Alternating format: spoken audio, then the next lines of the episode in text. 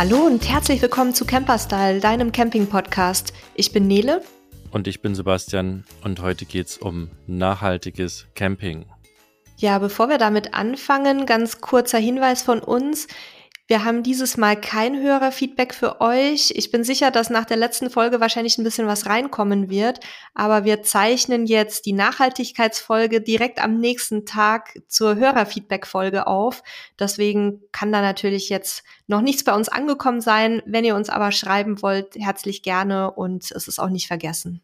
Und falls ihr jetzt keine Ahnung habt, von was Nele redet, dann habt ihr die letzte Folge verpasst dann solltet ihr vielleicht erstmal dahin springen. Nee, müsst ihr gar nicht, könnt ihr auch danach anhören. Wir haben nämlich in der letzten Episode schon angekündigt, dass wir um nachhaltiges Camping oder dass wir uns um nachhaltiges Camping kümmern wollen und sind dann 45 äh, Minuten oder noch länger am Hörerfeedback stecken geblieben, weil es halt super spannend war und sehr viel war, was ihr euch, äh, was ihr uns geschickt habt. Und deswegen haben wir heute nochmal einen neuen Anlauf gemacht und wir nehmen, wie gesagt, einen Tag später auf. Und die andere Folge ist auch noch gar nicht äh, veröffentlicht. Die kommt erst in drei Tagen raus.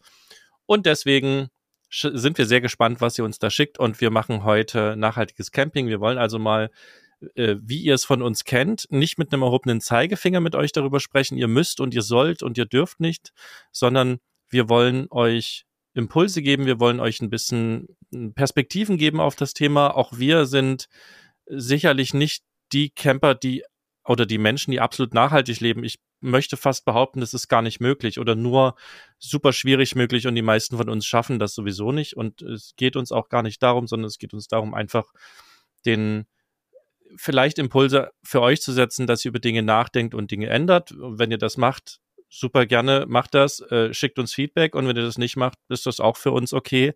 Ähm, das müsst ihr ja dann mit euch selber ausmachen. Und ähm, jetzt kommt aber erstmal ganz kurz Werbung. Diese Folge wird unterstützt von der Firma Kadak Dometic. Ich habe ja schon ein paar Mal erzählt, dass wir selbst große Fans des kleinen Safari-Chef 30 sind, aber Kadak hat noch viel mehr tolle Gasgrills und sogar ein Elektromodell im Sortiment. Da wäre der zweiflammige Tukuk, auf dem ihr mehrere Speisen gleichzeitig zubereiten könnt, oder der supermodulare Safari Chef, den es auch als Kompaktmodell gibt, und der Tischgrill City Chef. Oder der große und trotzdem leichtgewichtige Carry Chef. Diesen gibt es ganz neu mit etwas kompakteren 40 cm Durchmesser. Auch das bisherige Modell mit der gewohnt großzügigen 50 cm Grillfläche ist weiter erhältlich. Mit diesem Gasgrill könnt ihr eure komplette Familie und bei Bedarf auch noch die Nachbarn versorgen. Zu allen Grillmodellen steht umfangreiches Zubehör wie Pizzasteine, Kaffeeständer und verschiedene Platten oder Pfannen zur Verfügung. Zusätzlich gibt's viele weitere praktische Helfer, zum Beispiel ein Bluetooth-Thermometer für den perfekten Garpunkt, Grill- und Backmatten sowie Grillwerkzeuge. Und natürlich mein Lieblingsgadget, die kleine Räucherbox. Auf kartaginternational.com findet ihr weitere Informationen. Wir packen euch den Link auch nochmal in die Shownotes, damit ihr ihn euch nicht merken müsst. Wir bedanken uns bei Kadak und allen anderen Sponsoren für ihre Unterstützung, denn durch Werbung wie diese ist es uns möglich, den Podcast auch weiterhin kostenlos für euch anzubieten. Werbung Ende. Ja, du hattest ja auch schon so ein bisschen angedeutet, dass es natürlich ein sehr komplexes Thema ist, ähm, wo auch viel, ich sag jetzt mal, wie es so schön neudeutsch heißt, Greenwashing betrieben wird, also dass Produkte oder irgendwelche Maßnahmen als grüner dargestellt werden, als sie eigentlich sind. Und auch für uns ist es häufig nicht möglich, das wirklich ähm, effektiv zu unterscheiden. Man kann sich viele Gedanken dazu machen. Und was unser Ziel eigentlich heute ist, dass wir euch in verschiedenen ja, Lebensbereichen und Campingbereichen Ideen mit auf den Weg geben, die wir teilweise auch selber umsetzen, ähm, teilweise äh, versuchen umzusetzen. Und dann kann ja jeder und jede auch für sich entscheiden, was vielleicht die Bereiche sind, wo es am leichtesten fällt. Denn, wie du schon gesagt hattest, Sebastian, es ist nicht möglich, oder nur mit sehr, sehr viel Disziplin und Verzicht, das wirklich ähm, über sämtliche Themenfelder hinweg konsequent zu leben. Aber ich denke immer, jeder auch noch so kleine Schritt ist ja besser als kein Schritt. Und ja, das, deshalb haben wir heute mal so ein paar Sachen zusammengetragen. Das heißt, es sind ein paar mehr Sachen und ich gehe auch davon aus, dass wir wahrscheinlich zwei Folgen dafür brauchen werden, weil wir uns tatsächlich viele Gedanken dazu gemacht haben. Und ähm, ich würde mal gerne mit der Frage einsteigen und würde das auch mal mit dir diskutieren. Sebastian, ist Camping überhaupt nachhaltig? Und bevor wir die Frage beantworten können, sollten wir vielleicht auch mal drauf gucken, was Nachhaltigkeit eigentlich bedeutet, oder? Ja, hast da du, hast du hast sicher du was vorbereitet. Ich habe ich hab dazu nichts vorbereitet. ja. ja, ich habe äh, einfach mal Wikipedia dazu aufgemacht und würde mal ganz kurz vorlesen und dann sprechen wir einmal drüber. Also laut Wikipedia ist Nachhaltigkeit ein Handlungsprinzip bei der Nutzung von Ressourcen. Hierbei soll eine dauerhafte Bedürfnisbefriedigung gewährleistet werden, indem die natürliche Regenerationsfähigkeit der beteiligten Systeme bewahrt wird, vor allem von Lebewesen und Ökosystemen. Was bedeutet das? Also wir Menschen haben ja den ganzen Tag diverse Bedürfnisse. Ne? Wir haben so Grundbedürfnisse, also wir müssen irgendwie essen, wir müssen irgendwie schlafen, wir haben ein Bedürfnis nach Sicherheit. Das regeln wir, indem wir äh, eben schlafen, indem wir ein Dach über dem Kopf uns organisieren. Das ist übrigens was, was vielen Menschen äh, auf dieser Welt gar nicht möglich ist. Und äh, wir kaufen uns Essen oder pflanzen das auch selber an.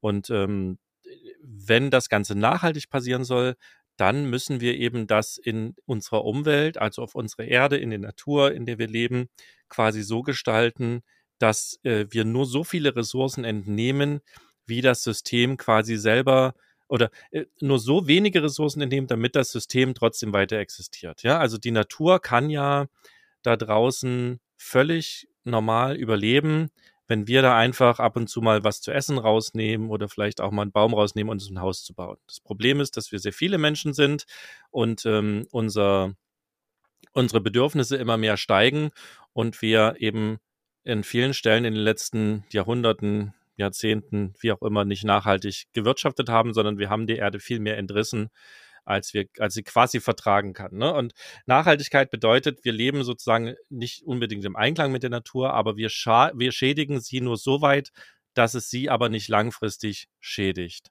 So, relativ kompliziert. Und ich glaube daher, ja, ist eine gute Frage. Ist Camping nachhaltig? Ich, ich würde pauschal erstmal sagen, nein, kann es nicht sein. Ähm, nicht im Großen und Ganzen. Vielleicht in einem Kleinen. Und der Vorteil ist ja auch, dass nicht jeder Mensch campen geht, sondern dass das eben eine äh, kleine Teilmenge der Menschen ist. Ich kann und also ihr merkt, ich muss da auch ein bisschen drüber nachdenken. Ich kann die Frage weder pauschal mit Ja noch pauschal mit Nein beantworten. Ich würde aber tatsächlich dazu tendieren, dass es eher ein Nein ist, je weniger wir sozusagen dabei haben, das heißt kein Fahrzeug, ähm, nur eine Hängematte, ähm, nur ein bisschen mitgebrachtes Essen oder dass wir uns, äh, keine Ahnung, von gepflückten Beeren ernähren, desto mehr wird das ganze Thema nachhaltig. Je mehr wir dabei haben, also ein Wohnmobil, ähm, Dinge noch dabei haben, desto weniger nachhaltig ist die ganze Geschichte. Ich glaube, das können wir sagen. So, das das würde mich dazu bringen und dann höre ich auf mit dem Monolog. Ähm, es kann nachhaltig sein, muss aber nicht. Also ich bin im Grunde der gleichen Meinung. Ähm, je mehr Zubehör und auch Geräte man natürlich an Bord hat, also Stichwort Klimaanlage, Heizung, Kühlschrank, was wir ja auch alle haben, also das ist ja auch gar kein Vorwurf, ähm, desto weniger nachhaltig wird's halt. Ich gehe mal davon aus, dass auch die Reise mit einem Campingfahrzeug in der Gesamtbilanz, also CO2, Ressourcenverbrauch, sicherlich nachhaltiger ist als jetzt äh, eine Fernreise mit Hotel, ähm, also Fernreise mit dem Flieger vor allem, mit Hotelbuchungen, äh, wo dann auch noch riesige Infrastruktur unterhalten werden muss oder auch zum Beispiel eine Kreuzfahrt, die ja auch ähm, immer mehr in der Kritik stehen. Ähm, alleine schon, weil ja auch äh, der, der Spritverbrauch auch bei längeren Reisen mit dem Camper deutlich niedriger ist als zum Beispiel Kerosin bei einem Flieger und dann vor Ort der Wasser- und Stromverbrauch meist deutlich geringer ausfällt als bei anderen Reisearten, weil ich natürlich trotz allem weniger Elektrogeräte an Bord habe, als ich das jetzt zu Hause habe mit Waschmaschine, Pipapo. Ich habe einen kleineren Raum, ähm, den ich beleuchten und beheizen muss und ähm, bei uns zum Beispiel stellt sich auch ganz automatisch eine Sparsamkeit vor allem mit der Ressource Wasser ein, weil man ja natürlich äh, jeden Liter irgendwie sich besorgen muss irgendwo. Entweder man fährt, man muss an eine äh, Fähr- und Entsorgungsstation fahren oder man muss halt mit seinen Kanisterchen oder seinem, äh, äh, seinem Aquaroll, also so, eine, so einem Wasserspeicher, dann äh, irgendwo hinrollen und das dann wieder schleppen und in den Tank packen. Von daher achtet man da natürlich ganz automatisch viel mehr drauf, weil es eine Ressource ist, die nicht ständig verfügbar ist, genauso wie Strom ja auch.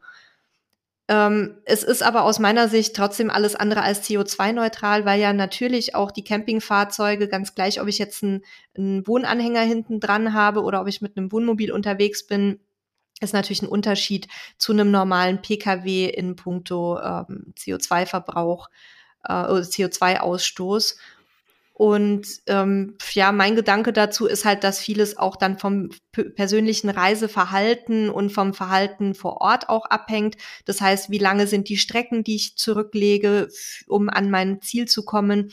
Wie hoch ist mein Reisetempo? Also bin ich äh, versuche ich immer auf die Tube zu drücken oder zuckel ich irgendwie gemütlich mit 80 dahin? Wie viel Verbraucher habe ich im Einsatz?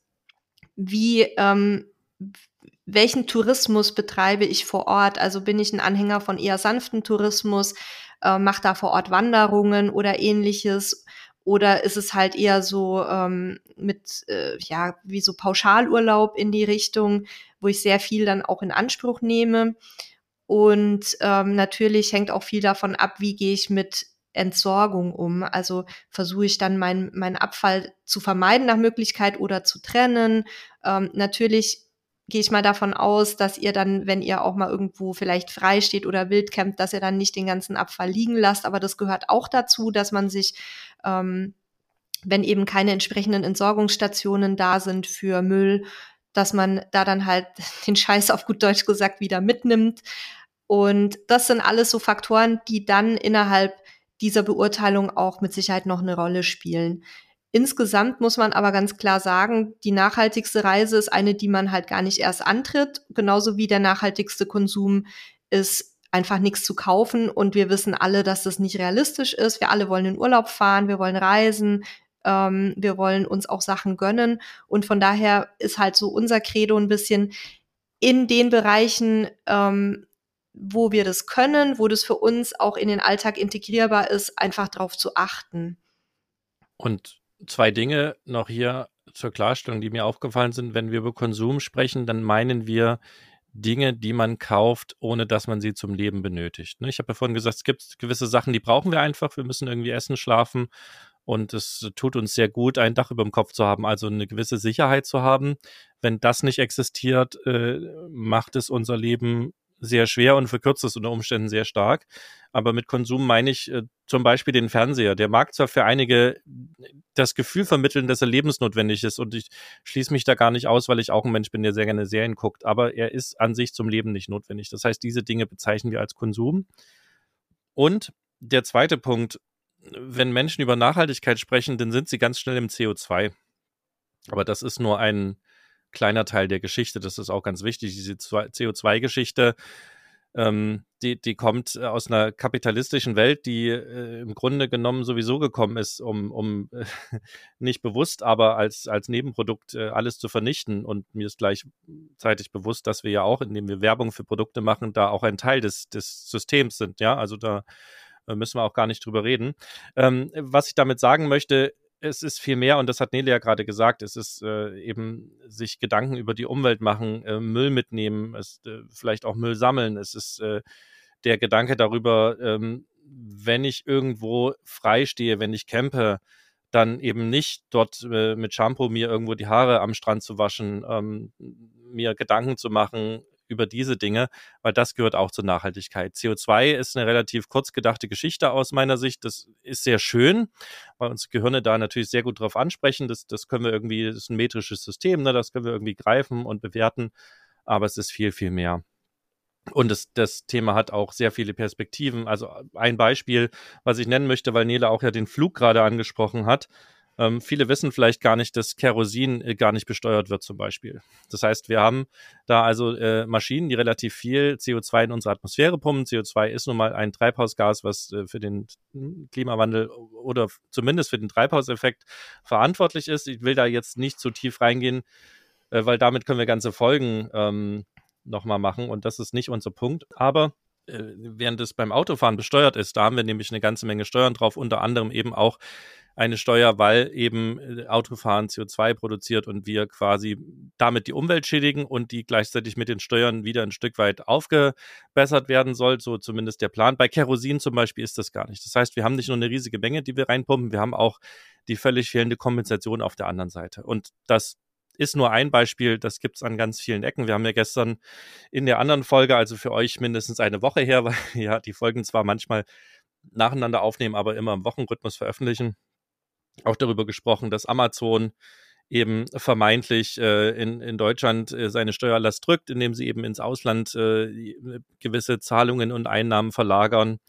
Und ähm, das ist natürlich auch ein Thema, weil die Steuern dann hier im Lande nicht äh, zur Verfügung stehen, um auch äh, die, die negativen Einflüsse wieder gerade zu rücken. Und das ist bei Weitem, hört das nicht bei Amazon auf, sondern das betrifft letzten Endes alle Unternehmen, die in irgendeiner Form daran beteiligt sind, unsere Umwelt nicht nachhaltig äh, sozusagen zu behandeln und zu schädigen. Ja, die ganze petrolchemische Industrie, die ganze Kohleindustrie und alles, was da hinten dranhängt, bis hin zum T-Shirt-Produzenten. Also das, ne, das ist ein unheimlich riesiges, komplexes System. Und ähm, Deswegen wollen wir heute nur beim Camping bleiben und auch gar nicht so sehr auf die anderen Sachen gucken, weil Camping ist ein Teil. Aber, und das ist mein wichtigster Punkt, wir für uns selber sind die einzigen daran, was ändern können, indem wir Dinge ändern. Ja, und wir haben uns eben die verschiedenen Faktoren mal so ein bisschen näher angeschaut. Wie du ja schon gesagt hattest, es geht jetzt nicht nur um diese CO2-Geschichte, aber auch, das werdet ihr auch im, im weiteren Verlauf dann sehen, dass es irgendwie dann doch immer wieder auch darauf zurückkommt. Was wir uns gemeinsam mit euch anschauen wollen, ähm, sind die Themen Fahrt zum Urlaubsort, Auswahl des Campingplatzes, dann äh, Stromversorgung, Stromverbrauch, auch so ein bisschen in Richtung Heizung und Gas, Toilette und Sanitärzusätze, ähm, dann das ganze Hygienethema, also äh, Geschirr spülen, Wäsche waschen, Körperpflege, Haushalt, also Putzen und Co. Müllvermeidung, Mülltrennung und Entsorgung, dann so ein bisschen reingucken in die Campingküche. Und wir haben auch noch einen ganz kleinen Exkurs Wildcamping, den wollen wir aber nicht so sehr ausdehnen, weil wir dazu auch schon mal eine eigene Folge gemacht haben, wenn nicht sogar schon zwei wo wir auch über diese Themen sprechen. Also von daher, das ist so der Überblick, worüber wir nicht sprechen werden, ist dieser ganze Bereich ähm, Fahrzeuge, also nachhaltige Ausbauten oder ähnliches, weil das wäre tatsächlich auch noch mal für eine ganz eigene Folge was und dazu haben wir auch schon mal ähm, mit einer Kollegin ein bisschen gesprochen, ähm, die sich da sehr gut auskennt, weil die selber in dem Bereich auch tätig ist beruflich. Und ähm, wir sprechen jetzt auch nicht en Detail über Produkte, die ihr nutzt, was die für eine Klimabilanz zum Beispiel haben. Also auch das ist meiner Ansicht nach, würde viel zu tief gehen. Ich meine jetzt in die Richtung, wie viel äh, Ressourcen stecken in einem Smartphone, wie viele Ressourcen stecken in der Klimaanlage oder in der Solaranlage. Das sind alles Themen, die wir halt auch in der Kürze der Zeit maximal streifen können. Es soll in erster Linie darum gehen, euch ein paar Gedankenanregungen mitzugeben und vielleicht Ideen, ähm, die ihr so noch nicht auf dem Schirm hattet oder die man dann auch gerne mal wieder so ein bisschen vergisst und verdrängt, wie ich das ja selber auch mal mache. Ja, und dann gehen wir mal rein. Wir, wir fahren sozusagen zu unserem Urlaubsort und welche, welche Dinge können wir denn da tun, die quasi uns nachhaltiger campen lassen? Und ähm, eine Geschichte ist ja schon die Fahrt. Und da kommen wir jetzt nicht um die Ecke mit Fahrt mit der Bahn, ähm, und vermeidet das Flugzeug. Das ist für einen Teil der Camper gar nicht möglich, weil sie haben einen Wohnwagen hinten dran und der schafft es relativ schwierig auf die Bahn. Also die Ausnahme sind Autozüge, aber es ist eine relativ eingeschränkte Variante. Also gucken wir mal, was können wir denn mit unserem äh, Fahrzeug, mit unserem Kfz, Gespann oder Wohnmobil, Van, was auch immer wir fahren, tun. Ich glaube, ein großer Punkt ist das Thema Beladung. Also sprich, nur das dabei haben, was ich wirklich brauche. Weil jedes Kilogramm mehr braucht natürlich ein Quäntchen mehr Sprit. Das ist sicherlich, wenn wir über ein, zwei Kilogramm sprechen, vermutlich kaum messbar. aber wir sind ja schnell nicht nur bei ein, zwei Kilogramm, sondern schnell bei 50, 100, 200 Kilogramm, kommt ein bisschen aufs Fahrzeug an. Da sind die meisten Camper sehr nachhaltig, weil sie so eine geringe Zuladung haben, dass sie sowieso nichts äh, zu viel mitnehmen können. Das ist also wieder ein Vorteil. Aber letzten Endes, das ist ein Punkt. Guckt also, was brauche ich wirklich und äh, im Zweifel Sachen zu Hause lassen, die ich definitiv nicht brauche. Und da wir das nie so genau wissen, kann es helfen, wenn ihr zurückkommt, einfach mal zu gucken, was habe ich gar nicht gebraucht. Und dann könnt ihr das beim nächsten Mal zu Hause lassen. Und wenn ihr euch aber beim nächsten Mal noch unsicher fühlt, dann macht ihr das Ganze ein zweites Mal. Und wenn ihr zweimal etwas nicht gebraucht habt, dann ist die Wahrscheinlichkeit relativ hoch, dass ihr es auch ein drittes Mal nicht brauchen werdet. Ne? Das, das kann eben ein Weg sein, um daran zu kommen, weil diese Unsicherheit, es doch brauchen zu können, die lässt uns natürlich Dinge mitnehmen, die wir vielleicht doch nicht brauchen. Und äh, wenn man quasi ein bisschen vergleicht, was habe ich nicht gebraucht, was habe ich gebraucht, dann fällt es einem natürlich einfacher, die Entscheidung zu treffen. Ausgenommen von dieser Regelung sind natürlich Geschichten wie Basiswerkzeug, Ersatzreifen oder Pannenset, also Dinge, die man naturgemäß nicht ständig braucht, sondern nur in einem Notfall ähm, sondern wir meinen damit natürlich Ausrüstungsgegenstände. Wir haben zum Beispiel über mehrere Jahre vier Campingstühle mitgeschleppt, weil es könnte ja mal Besuch kommen und haben dann gesagt, na ja, also entweder kommt kein Besuch oder die Besucher sind vom Campingplatz oder selber irgendwie Camper und haben ihr eigenes Zeug dabei. Oder wenn wirklich mal externer Besuch kommt, dann sitzen halt wir auf Euroboxen. Ne? Also man kann da auch eben viel improvisieren. Das ist jetzt nur eines von vielen Beispielen. Gleiches gilt natürlich für Geschirr. Gleiches gilt für, für Klamotten, die man ja unterwegs auch waschen kann. Dann ähm, haben ja viele von uns zum Beispiel eine Markise und haben dazu noch so Seitenwände hatten wir auch immer. Bis wir irgendwann gemerkt haben, wir nutzen die vielleicht zweimal im Jahr und da waren wir noch sehr, sehr viel unterwegs. Da waren wir ja immer über Monate oder teilweise sogar Jahre hinweg unterwegs und haben es trotzdem halt nicht wirklich gebraucht, weil das die Orte, an denen wir waren, gar nicht nötig gemacht haben. Und die sind dann auch halt irgendwann rausgeflogen. Und das summiert sich dann so Kilo für Kilo, bis wir jetzt an einem Punkt sind, wo wir unseren neuen Wohnwagen überhaupt nicht voll kriegen, weil wir halt echt nur noch wenig Sachen dabei haben. Und von daher lohnt sich das immer mal wieder nach der Saison dann einen Blick drauf zu werfen und sich auch für die nächste Saison zu überlegen, wo fahre ich denn hin? Wenn ich vorher Wintercamping gemacht habe, habe ich ja eine ganz andere Ausrüstung logischerweise dabei, als wenn ich dann irgendwie in Süden fahre, wo man viel weniger braucht für ähm, unwirtliches Klima. Und da guckt einfach ein bisschen drauf und sortiert dann ruhig auch mal kräftig aus. Es muss ja, also wird ja nicht weggeschmissen, das ganze Zeug, sondern ihr könnt es ja auch einfach irgendwo lagern und dann einfach mal schauen, wie ihr damit klarkommt. Ansonsten wenn ihr da durch seid und äh, die Dinge nicht mehr dabei habt, die ihr nicht braucht. Und ich habe äh, tatsächlich kurz überlegt, Nila hat ja gesagt, das gilt nicht für Basisausstattung. Ich habe gerade kurz überlegt, ob ich, ob ich widersprechen soll und das sozusagen zur Diskussion stellen soll. Ich habe mich dagegen entschieden. Ich glaube, das ist so eine persönliche Geschichte. Ich bin ja mittlerweile der Meinung, dass man manche Dinge halt einfach auch gar nicht dabei haben muss ähm, gerade wenn man einen, einen Pannenschutzbrief hat. Aber da stellt sich natürlich dann wieder die Frage, was ist nachhaltiger? Ist es nachhaltiger, den Ersatzreifen und das Werkzeug dabei zu haben und es selber machen zu können? Oder ist es nachhaltiger, wenn der, der Pannendienst rauskommt und mich abschleppt?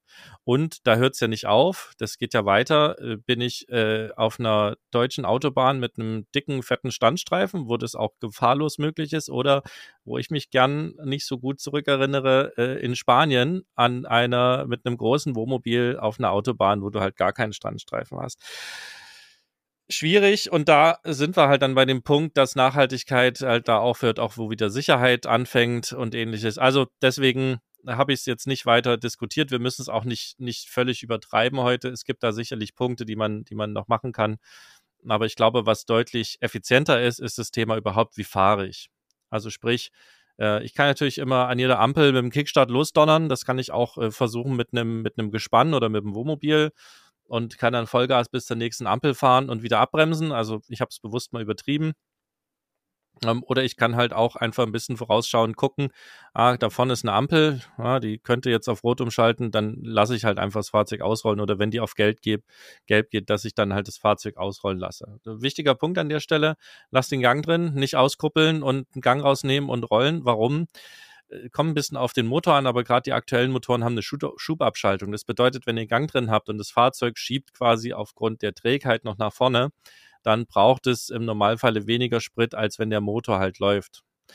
Und ähm, das kann also auch nochmal eine, eine, ein Mehr an Ersparnis bedeuten. Und bergunter hat es den weiteren Vorteil, dass das Fahrzeug natürlich zusätzlich bremst. Das Ganze ist bei Elektrofahrzeugen nochmal eine ganz andere Nummer. Die bremsen massiv stark ab, wenn du, äh, also Kupplung gibt's da ja nicht, aber wenn du vom Gas gehst, je nach Einstellung äh, bremsen die dann halt sehr massiv ab, weil die quasi in dem Moment dazu übergehen, den Motor als Generator zu benutzen und wieder Energie in die Batterien zu pumpen. Also das ist eine andere Geschichte. Wir sind gerade beim Schrittverbrauch. Und ansonsten natürlich auch einfach gucken, niedriger Drehzahlbereich, also nicht die Bude halt im, im roten Bereich immer fahren, weil das braucht definitiv viel Sprit und es ist vor allen Dingen auf Autobahnen mit hohen Geschwindigkeiten halt ein Thema. Auch wenn ihr ein Sechsganggetriebe habt, ist es häufig so, beim Benziner noch ein bisschen mehr, dass ihr halt im sechsten Gang bei hohen Geschwindigkeiten trotzdem einen hohen Drehzahlbereich habt, in dem ihr fahrt und dann braucht die der Motor halt einfach mehr Kraftstoff. Und das sind natürlich Sachen, die man sich ein, oder die man ein Stück weit einsparen kann. Und der nette Nebeneffekt an der Stelle ist, ihr merkt es halt auch im Geldbeutel, weil weniger Sprit halt auch direkt weniger tanken bedeutet. Und ihr merkt es auch am persönlichen Stresslevel, finde ich zumindest. Also wenn ich, wenn ich mir so angucke, gerade bei Gespannen, also Kfz und Wohnwagen hinten dran, ist ja immer diese 100er Zulassung sehr begehrt. Wir haben sie jetzt auch wieder und sind auch froh darüber. Wir durften ja bisher äh, mit unserem alten Gespann nur 80 fahren. Aber es verleitet natürlich auch dazu, dass man dann doch mal einen LKW mehr überholt und dass man doch ein bisschen zügiger unterwegs ist. Und gerade mit Gespannen muss man sich halt wirklich sehr, sehr stark konzentrieren, damit auch der Wohnwagen hinten nicht zu schlingern anfängt. Und wenn man mit Wohnwagen halt statt der üblichen 80 kmh die 100 fährt, dann sieht man das in der Regel auch, dass man da deutlich mehr Sprit verbraucht. Also wir haben das selber auch getestet, nagelt mich bitte nicht auf, auf Literangaben oder ähnliches fest. Das hängt natürlich auch immer von der Strecke ab. Ist die flach oder äh, viele Berge oder äh, viele Kurven ähm, durch Ortschaften, zum Beispiel Kreisverkehre und so weiter.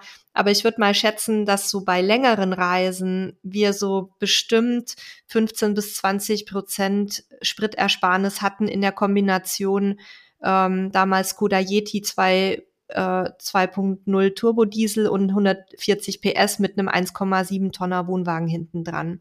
Wie gesagt, das ist jetzt eine grobe Schätzung von mir, aber es war auf jeden Fall spürbar an der Anzahl der Tankstops im Verhältnis zu, äh, zu Fahrten, wo wir ein bisschen schneller unterwegs waren. An der Stelle nochmal der Hinweis, wenn ihr noch Tipps habt, die wir jetzt vergessen haben, nicht, nicht genannt haben oder auch Dinge komplett anders seht, dann her damit mit eurem Feedback. Schreibt uns eine Mail an podcast.camperstyle.de oder ähm, geht auf unsere Seite camperstyle.de slash podcast. Da werden wir, ach, da fällt mir gerade ein, wir haben jetzt ganz neu den WhatsApp-Kanal hinzubekommen. Hm. Hast du die Nummer? Dummerweise, ja, das ist, das, äh, da erwischst du mich gerade auf der linken, äh, auf dem linken Fuß äh, völlig unvorbereitet. Nein, die Nummer habe ich gerade nicht, aber was wir tun, wir packen auf camperstyle.de slash podcast und hier in die Show Notes den WhatsApp-Link. Da könnt ihr einfach draufklicken, dann geht WhatsApp bei euch auf und dann könnt ihr uns eine Nachricht schicken. Dann könnt ihr uns eine Sprachnachricht schicken, dann müsst ihr nicht so viel tippen. Ihr könnt uns natürlich auch was tippen. Oder wenn ihr das halt am Computer machen wollt, äh, dann, dann könnt ihr da natürlich auch uns eine E-Mail schreiben.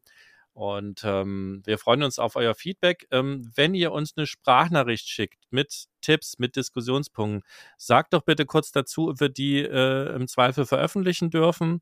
Ansonsten fragen wir auch nochmal nach, aber ihr spart uns halt ein bisschen Arbeit, wenn ihr das gleich mitsagt. Wir würden die euch dann quasi hier auch äh, zu Wort kommen lassen und eure Sprachnachricht mit vorspielen, wenn ihr das wünscht. Ansonsten können wir die natürlich auch vorlesen oder auch anonym behandeln, wie ihr das wollt. Sagt es gerne mit dazu. Das haben wir jetzt ganz neu. Wir sind mal gespannt, ob das für euch halt ein sinnvoller Kanal ist, um mit uns so ein bisschen in mehr Kontakt noch zu treten, um uns so ein bisschen mehr Kommunikation auch zu haben, dass, dass wir euch ein bisschen mehr einbeziehen können. Okay, wieder zurück zur Nachhaltigkeit. Zum Spritverbrauch. Ja, also genau. Klimaanlage, Standheizung und andere Verbraucher können auch eingespart werden. Also das wirkt sich dann tatsächlich auch auf den Spritverbrauch aus, wenn ihr die halt nur einschaltet, wenn die wirklich genutzt werden müssen. Und ähm, da gibt's dann aber wieder die Diskussion und daran seht ihr auch wieder, wie schwierig das ist, wirklich effiziente Maßnahmen abzuwägen auch gegeneinander oder, oder zu schauen, wie effizient ist eine Maßnahme. Weil wenn ich statt der Klimaanlage bei höheren Geschwindigkeiten halt meine Fenster öffne, dann erhöht sich wieder der Luftwiderstand. Auch das führt zu einem höheren Spritverbrauch. Ähm, das ist immer gar nicht so einfach zu beantworten. Also wir persönlich machen es so, dass wir bei höheren Geschwindigkeiten, zum Beispiel auf Schnellstraßen und Autobahnen, wenn es sehr heiß ist, die Klimaanlage laufen lassen und ähm, innerorts oder bei langsamen Geschwindigkeiten halt Klimaanlage ausmachen und die Fenster runterlassen. Ähm, das sind keine wahnsinnig hohen Literzahlen, aber über eine Reise von mehreren Stunden kann sich das natürlich dann schon auch ein bisschen bemerkbar machen. Da ist jetzt die Frage, wie groß spielt es eine Rolle, dass sich der Innenraum wieder aufheizt, wenn ihr die Fenster offen habt und das muss dann wieder runtergekühlt werden. Ja. Also das ist tatsächlich ein Punkt. Das ist alles gar nicht so einfach und ähm, jedes Gehirn ist in der Lage, sich das gut oder schlecht zu reden. Ja, also zu sagen, finde ich gut, mache ich so, oder auch zu sagen, nee, es hilft überhaupt nicht. Und das müsst ihr für euch selber entscheiden. Das können wir euch nicht abnehmen. Wir haben auch dazu keine, keine Zahlen äh, bei einer schnellen Recherche gefunden. Falls, falls es da irgendwas gibt, was uns nicht bekannt ist, schickt uns das auch gerne zu. Ich bin nicht sicher, ob so eine Details untersucht werden. Ähm, aber äh, es gibt natürlich auf jeden Fall Zahlen, was eine Klimaanlage ausmacht zum Beispiel und ähnliches. Aber wie gesagt, wenn, wenn ihr da irgendwo Sachen habt, wo ihr sagt, ne, wieso haben die das denn nicht gesagt, dann immer her damit. Ich muss dich unterbrechen. Ich habe natürlich Zahlen dafür. Aha. und zwar sind die vom ADAC. Also eine Klimaanlage verbraucht je nach Fahrzeugmodell, Technik und Einsatzbedingungen etwa 0,3 bis 1,5 Liter mehr Kraftstoff pro 100 Kilometer. Ähm, und dann bei offenen Seitenfenstern oder Schiebedächern liegt der Verbrauch, der Mehrverbrauch bei 100 kmh, also was ich vorhin gesagt hatte, bei höheren mhm. Geschwindigkeiten mhm. bei etwa 0,2 Litern Mehrverbrauch. Nur bei niedrigen Geschwindigkeiten, etwa im Stadtverkehr, können daher geöffnete Fenster einen signifikanten Verbrauchsvorteil gegenüber einer Klimaanlage bringen. Aber man sieht ja auch, wie hoch die Spanne ist zwischen 0,2 Liter und 1,3 Liter auf 100 mhm. Kilometer. Ne? Das hängt dann also auch wieder von der Klimaanlage ab, wie sparsam die ist. Und ähm, von daher ist es halt auch so was, da ist ja auch jeder unterschiedlich mit dem persönlichen Hitzeempfinden. Bevor es euch dann die Konzentration und den Kreislauf zusammenhaut, lasst da halt lieber die Klimaanlage laufen und macht nicht die Fenster auf, wo es dann eh nur die warme Luft auch mit reindrückt.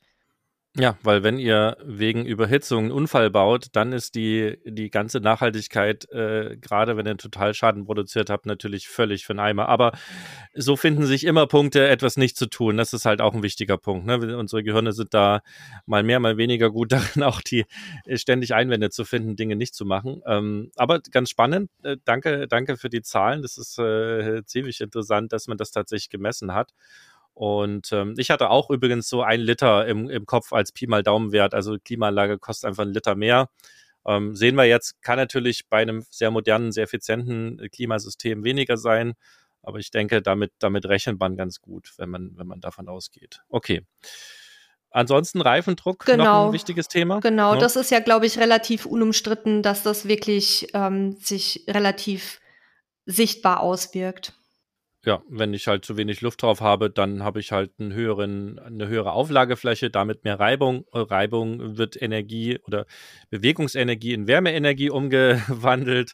Und äh, Wärme ist eigentlich nicht das, was wir beim Autofahren unbedingt unten auf der Straße brauchen. Und das ist halt sicherlich ineffizient. Deswegen achtet auf den richtigen Reifendruck, dass er halt passt. Ähm, der sollte auch nicht zu hoch sein. Ähm, guckt also, was äh, Hersteller, Reifen und äh, Kfz dazu sagen, wie der sein soll. Fahrt äh, vielleicht beim Losfahren einfach nochmal eben zur Tankstelle und checkt euren Reifendruck. Checkt ihn nicht erst nach 100 Kilometer Fahrt, wenn die Reifen warm sind, weil dann ist der Druck definitiv ein anderer, sondern checkt es halt wirklich im kalten Zustand. Und dann also das ist generell ein guter Tipp, weil er halt auch wirklich eure Sicherheit beeinflussen kann. Das heißt, das, der richtige Reifendruck hat auch wieder etwas mit Bremswegen zu tun, mit Fahrsicherheit es ist also auch der aus der Sicht völlig äh, sinnvoll, das einfach einmal vor der Fahrt kurz zu machen. Ich habe noch einen Punkt zum Thema Spritverbrauch und Schadstoffausstoß, ähm, den ich einfach noch mal nennen und so ein bisschen offen diskutieren möchte, und zwar das Thema bei Leerlauf ähm, den Motor abzuschalten. Viele moderne Fahrzeuge haben ja eine Abschaltautomatik, die springt schon äh, bei einer Ampel an, beziehungsweise schaltet den Motor schon bei ganz kurzen ähm, Standzeiten aus.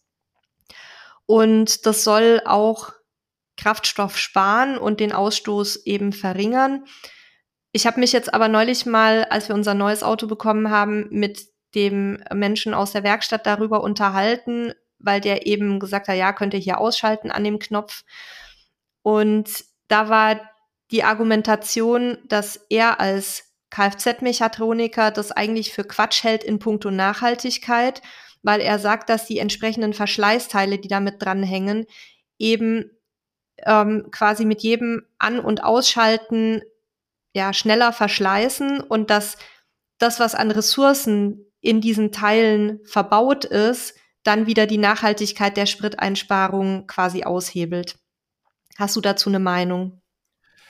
Eine Meinung ja, aber keine Fakten. Und äh, okay. das eine ist immer Meinung, das andere sind Fakten. Also beim ADAC liest man, dass quasi, wenn man keine Start-Stopp-Automatik hat, äh, den, den Schlüssel ausmachen und die zusätzliche Belastung quasi durch das erneute Starten aus ihrer Sicht zu vernachlässigen ist. Aber auch da gibt es keine Zahlen zu, weil die Frage, die mir jetzt spontan kommt, ist eben, äh, der Mechatroniker also ich denke, die Aussage grundlegend ist richtig erstmal, dass äh, quasi jeder, jeder erneute Zinnvorgang sozusagen auf die, auf die Laufzeit dieser Komponenten gehen.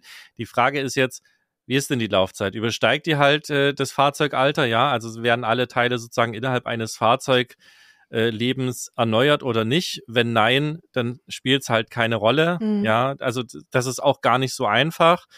Man, man geht davon aus, dass quasi ein Fahrzeug im Leerlauf zwischen halben und einem Liter pro Stunde braucht. Also das ist in etwa wie der Verbrauch einer Klimaanlage.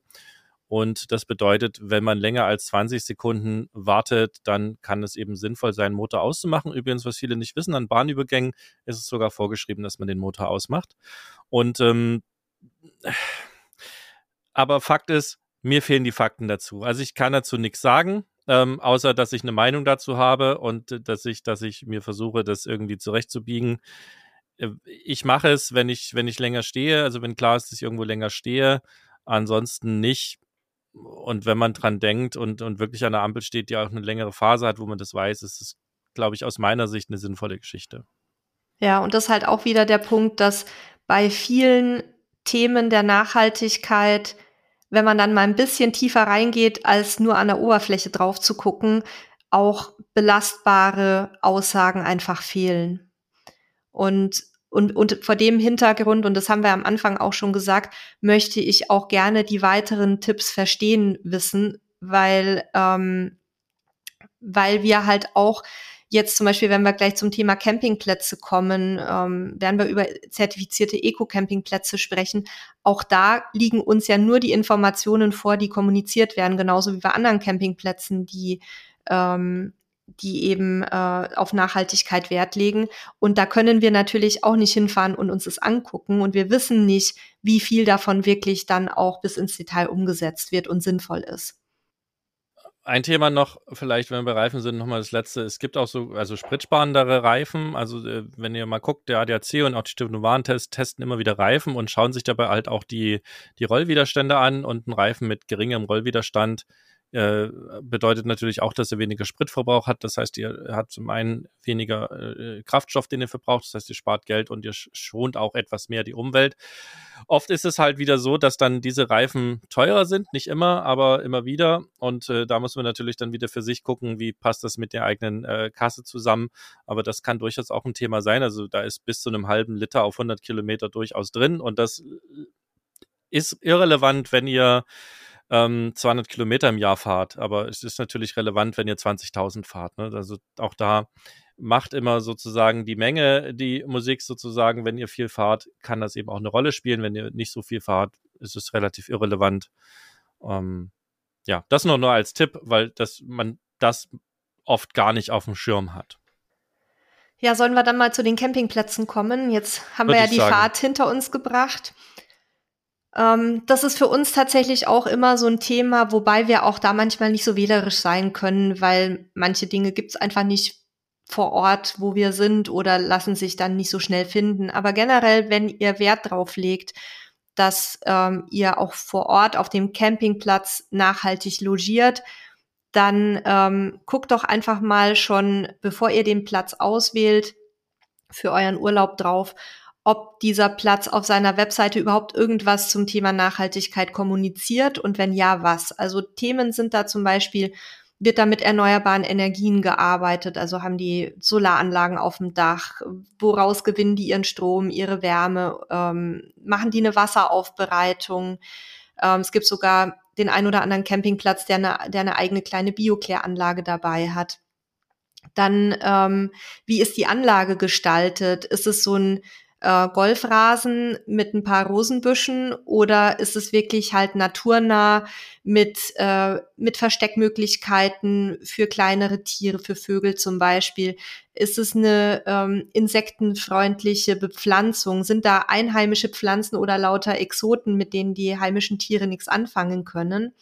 Und was mir auch immer wieder auffällt, ist, dass viele Campingplätze leider im Punkto ähm, Abfallrecycling beziehungsweise Abfalltrennung sehr, sehr schlecht aufgestellt sind. Also auf vielen auch sehr großen Plätzen fliegt halt alles in eine Tonne. Das stört mich persönlich immer ein bisschen.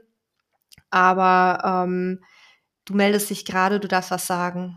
Die, die Hintergründe dazu sind ganz spannend. Ähm, äh, das ist manchmal für die Plätze gar nicht möglich, weil die sind nämlich Gewerbebetriebe und Gewerbemüll ist im Normalfall in Deutschland ähm, also an vielen Orten, an in vielen Gemeinden nicht getrennt, sondern gibt es halt eine große Mülltonne und fertig. Ähm, das ist der Grund, warum das manchmal gar nicht geht, weil sie keine Möglichkeit haben. Das ist zumindest das, was mir ähm, zwei Platzbetreiber mal kommuniziert haben. Ich bin mir zwar fast sicher, wenn man möchte, kann man trotzdem trennen. Also auch die Platzbetreiber haben das zumindest dann so gemacht, dass sie für Pappe und Glas äh, quasi selber noch Gefäße aufgestellt haben. Sie mussten sich dann aber selber um die Entsorgung kümmern. Das heißt, mhm. die mussten dann selber zum Recyclinghof und die Sachen da halt äh, einzeln abgeben. Und äh, also auch da ist sicherlich seitens der Gemeinden nochmal ein Thema, wobei ich auch das ganze Thema Abfalltrennung und Recycling und Aufbereitung und äh, Verschiffung ins Ausland und so weiter jetzt hier gar nicht aufmachen möchte. Mhm, ich glaube, ja. da ist auch ganz viel im Argen. Nichtsdestotrotz ist es, glaube ich, trotzdem sinnvoll, die Geschichten aus meiner Sicht zu trennen. Wer da in der Abfallwirtschaft arbeitet und da ein anderes Bild hat, äh, als wir es ja. haben, weil wir halt da nicht sind, der möge gerne uns auch da Feedback zuschicken. Ähm, da fehlt uns schlicht der Einblick. Man, man sieht immer mal wieder ähm, Reportagen dazu, aber es bringt mich trotzdem nicht dazu, nicht mehr zu trennen, weil den, der Aufwand ist aus meiner Sicht, wenn, also es gibt danach ja trotzdem die Möglichkeit, es getrennt zu recyceln und das ist es aus meiner Sicht halt wert. Ein, ein wichtiger Punkt übrigens noch, was viele äh, nicht wissen, ähm, gerade beim, beim gelben Sack, also ne, bei den ganzen Kunststoff-Metallsachen, die Sachen nicht ineinander zu stapeln. Also keine Plastiktüte in eine Metalldose zu stecken, weil das äh, wieder das Recycling halt ziemlich schwierig macht. Also zum Thema Abfall würde mich das auch wirklich privat für zu Hause sehr interessieren, falls jemand von euch da tiefere Einblicke hat. Ähm, bitte gerne uns schreiben und auch gerne ausführlich uns schreiben, wie man es richtig macht und was da so ein bisschen dahinter steckt weil das glaube ich, ähm, ja, also wir haben da, wir haben da keine Möglichkeit im Moment an, an Insider-Informationen sozusagen zu kommen über das hinaus, was halt von den Abfallverwertungsgesellschaften kommuniziert wird. Und ich würde auch nochmal auf das Thema Rasen zu, zu sprechen kommen, ähm, weil ich das jetzt in Deutschland sehr intensiv gesehen habe, als ich da war. Der wird halt jeder Rasen, auch jetzt im Sommer, äh, quasi ganz kurz geschoren. Ähm, was bei immer höheren Temperaturen und immer weniger Wasser im Sommer absolut tödlich für den Rasen ist und natürlich auch für alles Getier, was da irgendwo drin leben könnte. Jetzt äh, ist mir relativ klar, dass wir nicht jeden Rasen völlig frei wuchern lassen können, wie es geht. Ich würde aber gern eine Lanze dafür brechen, das an Stellen zu probieren. Und ich bin mir sicher, das ist auch auf Campingplätzen möglich. Und ähm, zwischen Kurzscheren und sozusagen unkontrolliert wachsen lassen ist ja auch eine breite, ein breiter Weg, den man sozusagen gehen kann. Und ähm, auch Zelte stehen durchaus auf etwas höherem Gras, wenn es weich ist, gar nicht mal so unbequem. Also ich, und die Campingplätze machen das ja vielleicht, weil man es schon immer so macht oder weil es die Kunden erwarten oder weil sie glauben, dass die Kunden es erwarten. Und wenn man halt so hier auch in eine, in eine Diskussion geht oder in ein Gespräch geht, ähm, kann das natürlich auch langfristig helfen. Was bringt ein hoher Rasen, der einfach wachsen kann? Und da können sich halt wieder Insekten ansiedeln, die wieder dazu beitragen, dass wir also dass das ganze Ökosystem halt einfach nachhaltiger funktioniert, weil jedes Tier, jede Pflanze hat ja die eine Funktion oder auch mehrere Funktionen im, im, im Großen und Ganzen. Und wenn man das also unterstützt, ist es auch wieder nachhaltiger. Also gerade auf Campingplätzen ist mir natürlich bewusst, dass ähm, die Stellflächen, die können nicht überwuchern, weil erstens komme ich sonst irgendwann nicht mehr aus meinem Fahrzeug raus oder aus meinem Zelt. Und zweitens ist es natürlich dann auch hinterher viel mehr Arbeit wieder, ähm, das Ganze zu mähen mit einer Sense oder ähnlichem, wenn das alles platt gemacht wurde. Ich habe aber mittlerweile etliche Campingplätze schon besucht, wo man einfach an Bereichen, in denen keine Zelte oder Fahrzeuge stehen, so Blumeninseln stehen lässt mit einheimischen Gewächsen, also mit, angefangen von ähm, da ist wirklich alles dabei, Wildkräuter, Blumen, auch so ein bisschen Gestrüpp teilweise. Da, da haben uns Igel besucht ähm, und ganz viele auch Vögel, die man sonst nicht so sieht. Ähm, dass dann Hecken auch, dass die dann, dass es dann nicht nur so Ligusterhecken sind, sondern vielleicht auch da mit einheimischen Gewächsen gearbeitet wird und dass einfach die, die Grünstreifen nicht ständig runtergemäht werden, weil die stören ja nun wirklich keinen im ähm, ich sage jetzt mal, im, in der täglichen Campingpraxis, da die, die ganzen ähm, Wegesränder, die zu den Parzellen führen zum Beispiel. Und da gibt es einige Campingplätze, die haben das sehr, sehr schön umgesetzt und es sieht auch nicht ungepflegt aus, denn wenn da auch ein paar Blumen stehen dürfen, dann hast du da ja die, die ähm, Blüten vor dir, du hast die schönen Gräser. Ähm, also das sind, sind wirklich auch, da fühlt man sich auch wieder mehr am auf dem Campingplatz als ähm, an einem Golf, an einer Golfanlage zum Beispiel. Hier auch noch ein Gedanke dazu, den ich glaube, den man ganz gut adaptieren kann. Ich habe einen Kollegen, der ist im Versandhandel, die versenden relativ viele Produkte und was die machen, die recyceln Kartons. Also es bedeutet, wenn bei denen Ware in einem Karton an, ankommt, dann geht dieser Karton nicht ins Recycling, sondern der wird wiederverwendet an irgendeiner Stelle, um, um Ware zu versenden. Und das ist natürlich jetzt erstmal beim Kunden, der was gekauft hat, unerwartet, weil man rechnet ja irgendwie mit einem schönen geblendeten Karton. Und die legen dann einen Zettel bei und, und erklären das. Ähm, und das ist auch was, was die Kunden verstehen und gut finden. Und das wäre jetzt mein Tipp an, an die Campingplatzbesitzer. Und nochmal ganz kurz, mir geht es nicht darum, dass sämtliche Wiesen auf dem Campingplatz nur noch zuwuchern. Das ist mir klar, dass das völlig unpraktikabel ist. Aber wie du es gerade gesagt hast, gibt es Bereiche, die kann man wuchern lassen, ja auch kontrolliert. Und es gibt auch Bereiche, die kann man einfach ein bisschen höher wachsen lassen. Es muss ja einfach nicht immer an jeder Stelle auf zwei Millimeter geschoren werden, weil was man auch vergisst, es geht nicht nur um die Insekten, sondern eine, eine Wiese, die wächst, die macht ein viel besseres Klima auch für die Menschen, die darauf campen. Ja, also das dürft ihr auch nicht vergessen, weil diese, äh, ne, weil dort einfach halt, ähm, äh, na, äh, Sauerstoff entsteht durch die Pflanzen, durch die Photosynthese, weil dort Feuchtigkeit verbreitet wird und so weiter. Also das hat auch fürs Gesamtklima etwas. Und worauf ich eigentlich hinaus möchte, liebe Campingplatzbetreiber, wenn ihr denkt, dass die Leute das doof finden, weil das ungepflegt aussieht, dann pappt halt ein Schild dran und erklärt, warum ihr das tut. Ähm, dann wird es vielleicht immer noch den einen oder die andere geben, die es irgendwie doof finden und nicht damit einverstanden sind. Okay, aber ich glaube, die meisten Menschen haben dann dafür Verständnis, wenn sie die Perspektive wahrnehmen. Also kommuniziert und macht's über ein Schild, macht dann ein schönes Schild hin oder erklärt das auch schon beim Check-in und sagt, passt mal auf, wir haben hier einfach Bereiche, da möchten wir ein besseres Klima schaffen. Wir möchten äh, der Umwelt äh, sozusagen, die nicht so sehr, naja, schädigen, das kann man sicherlich auch noch schöner kommunizieren, aber erklärt den Leuten das einfach. Und dann wird es auch eine Akzeptanz bekommen. Und das Ganze gilt natürlich auch andersrum seitens der Besucher. Auch ihr könnt natürlich mit den Campingplatzbetreibern über solche Dinge sprechen, wenn es euch auffällt. Auch wenn das halt ein, ein bisschen Überwindung braucht, aber darauf will ich hinaus. Muss nicht alles zuwachsen, aber man kann da halt tatsächlich dosiert Sachen aus meiner Sicht deutlich besser machen. Und man muss es ja auch nicht negativ ausdrücken. Also ich mache das zum Beispiel immer so, wenn mir sowas auffällt, dass ich das dann positiv erwähne und dass ich sage, Mensch, das finde ich aber gut, dass ihr da so Inseln stehen lasst, weil dann fühlen die sich ja bestätigt darin. Normalerweise beschwert man sich ja eher, als dass man lobt. Und das gilt ja. für ganz viele Lebensbereiche. Und wenn euch auffällt, dass ein Campingplatz irgendwie da versucht, was zu tun, dann sagt es auch mal, dass ihr das wahrnehmt und dass ihr es gut findet. Dann ist es vielleicht auch ein Gegengewicht ähm, zu Leuten, die sich halt so einen Schleckrasen wünschen und die dann zur Rezeption gehen und sagen, oh, es ist aber, guckt aber doof aus hier. Ansonsten natürlich was, was man auf dem Campingplatz sehen kann, sind regenerative Energiegewinnungsmöglichkeiten. Also es bedeutet, was halt immer auffällt, sind die Solaranlagen, ob es jetzt Solarzellen sind, also Photovoltaikanlagen, die Strom generieren oder ob es auch äh, Sonnenkollektoren sind, die quasi Wasser erhitzen. Das kann man relativ gut eigentlich erkennen, weil die irgendwo sichtbar sind. Windräder sind jetzt eher unüblich bei Campingplätzen, äh, die, die stehen eher außerhalb, aber so eine Geschichten kann man auf jeden Fall beobachten.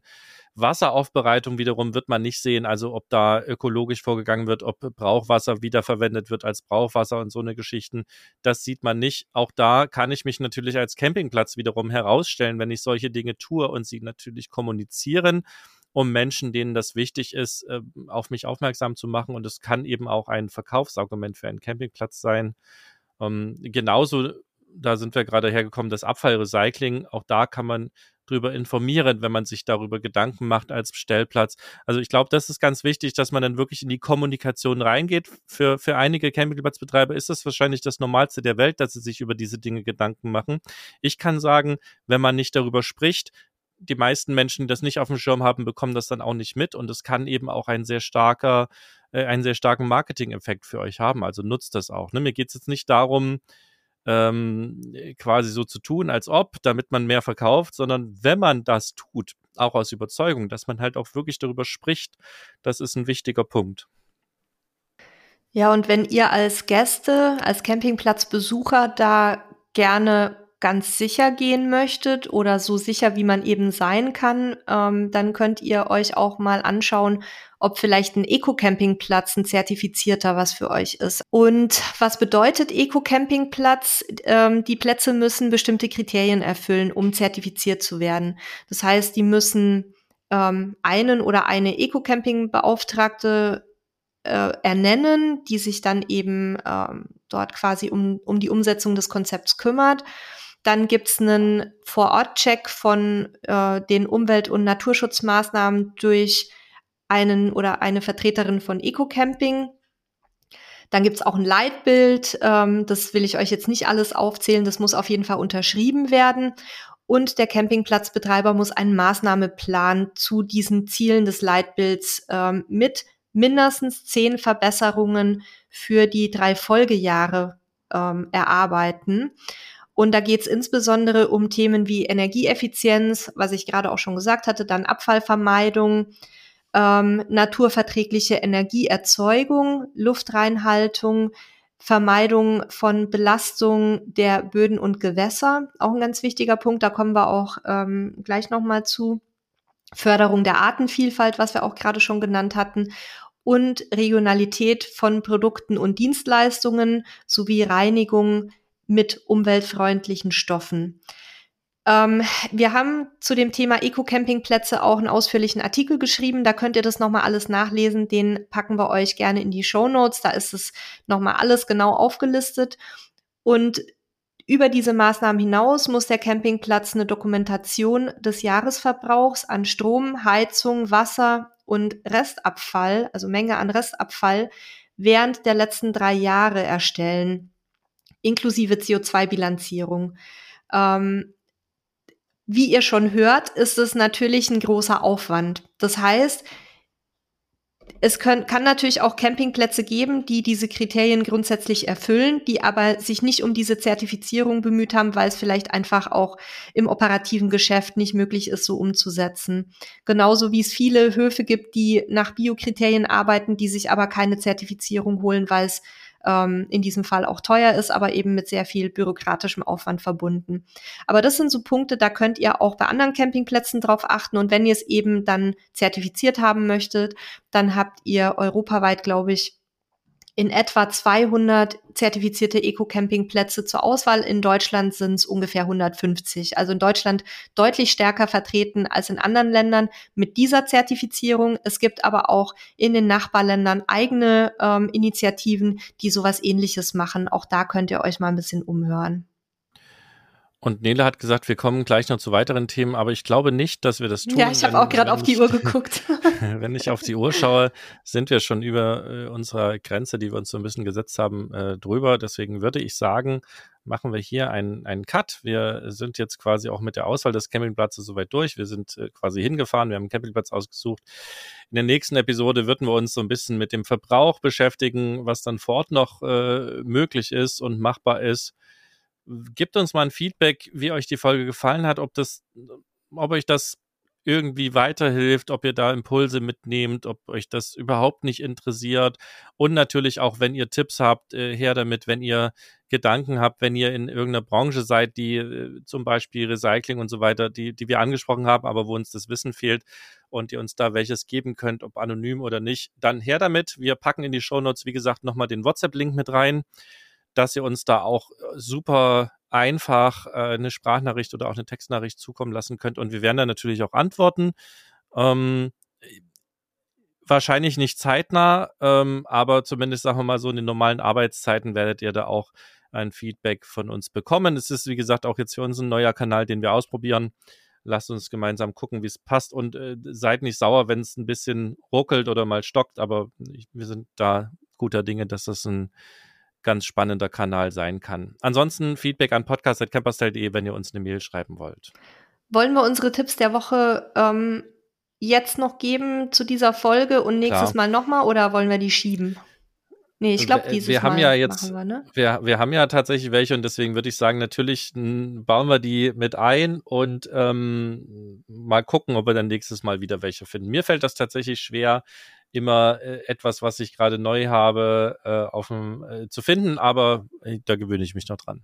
Ich habe immer ganz viele Tipps. Mir ist es nur immer ein bisschen peinlich, dass sich so viele in der Ecke äh, Klatsch und Tratsch und so ähm, so Celebrity-Podcasts und sowas bewegen. Deswegen ähm, habe ich heute mal versucht, Tipps zu finden, die zum heutigen Thema passen. Und da habe ich einmal den Podcast Nachhaltig kritisch. Der ist von zwei Journalisten, ähm, die haben auch einen gleichnamigen Instagram-Kanal und die behandeln Themen aus verschiedenen Gesichtspunkten heraus, wie zum Beispiel grüne Finanzen oder Mythen der Energiewende oder auch so ein Reizthema wie, wie nachhaltig sind Hunde. Da fühle ich mich natürlich auch persönlich ein bisschen getriggert. Oder auch äh, so viel Tier steckt in Fleischersatzprodukten. Also die gucken sich das mal alles genauer an, ähm, gehen da auch ein bisschen tiefer in die Recherche und ich finde das eigentlich ganz spannend, weil man auch da immer wieder mal neue Gedankenimpulse ähm, bekommt. Und ein Tipp, ähm, bei dem ich sehr, sehr traurig bin, dass ich den selber nicht mehr umsetzen kann, ist die Wurmkiste. Ich hatte eine selbstgebaute Wurmkiste, das heißt, ähm, das ist so ein Etagensystem, wo man eben ähm, mit Würmern arbeitet, die da, äh, die immer mit Küchenabfällen gefüttert werden. Ist auch so eine kleine Wissenschaft für sich, hat aber unheimlich Spaß gemacht und hat unser Müllaufkommen also wirklich ganz erheblich reduziert, weil halt der ganze, ganzen Pflanzenreste äh, vom Gemüse und vom Obst da in der Wurmkiste gelandet sind. Und ich musste die halt leider wieder abgeben, weil ähm, ich zu wenig zu Hause bin.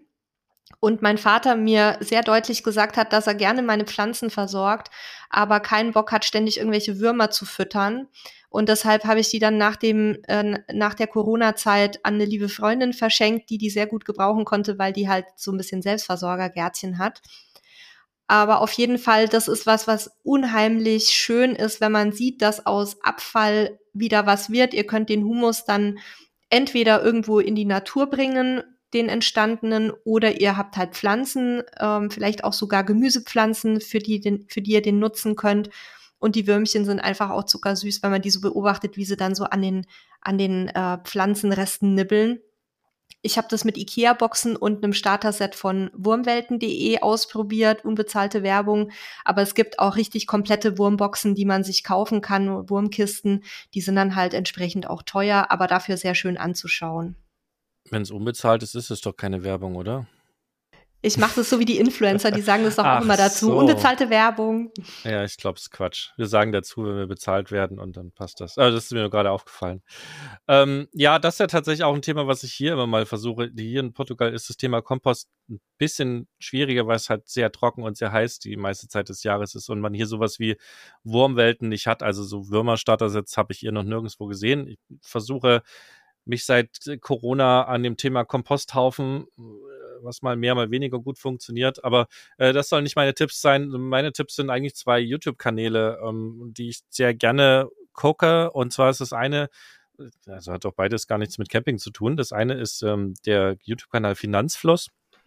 Und zwar das äh, wird es betrieben von einem ähm, Menschen, der sich, also der sich viel mit Finanzen auseinandersetzt, und zwar auf einem relativ einsteigerfreundlichen Level. Also das heißt, wir Deutschen sind ja nicht unbedingt äh, bekannt als das Volk der großen Investoren und der großen Aktienbesitzer, das auch ein bisschen historische Gründe hatte. Nehmen mal zum Beispiel den, die große Telekom geht an die Börse-Geschichte, die ja äh, maßlos gefloppt ist. Ähm, trotz alledem ist es aus meiner Sicht halt gerade für nicht nur, aber im Speziellen auch für jüngere Menschen natürlich spannend, ein bisschen Altersvorsorge auch sich äh, an der Börse zu beschäftigen. Und damit meine ich gar nicht Aktien kaufen, sondern gerade das ganze Thema ETF. Ich will da jetzt auch nicht so tief einsteigen, aber lange Rede, kurzer Sinn, dieser Kanal ähm, gibt tatsächlich so einen schönen Einstieg, gerade wenn man auch die ersten und älteren Videos anguckt und äh, zieht halt auch immer wieder spannende Themen raus, die eben so uns normallos interessieren, die eben einfach nur für die für die Altersvorsorge nebenher so ein bisschen Sparplan laufen lassen zum Beispiel. Also ich habe da tatsächlich auch eine ganze Menge Wissen rausgezogen.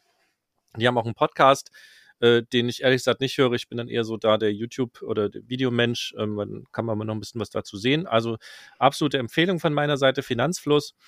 Und der Kanal Spiel und Zeug. Ähm, äh, da geht es weniger um Spielzeug, sondern es geht vor allen Dingen um äh, Technik und Smart Home. Also das heißt, alles äh, Heimautomatisierung, also alle Sachen, die da eine Rolle spielen. Das ist im Camping noch nicht so weit verbreitet, auch wenn wir zum Beispiel im Wohnmobil eine Alexa haben, die diverse Dinge steuert und hier im, im Tiny Home noch viel, viel mehr, also da jedes Licht alles damit steuern.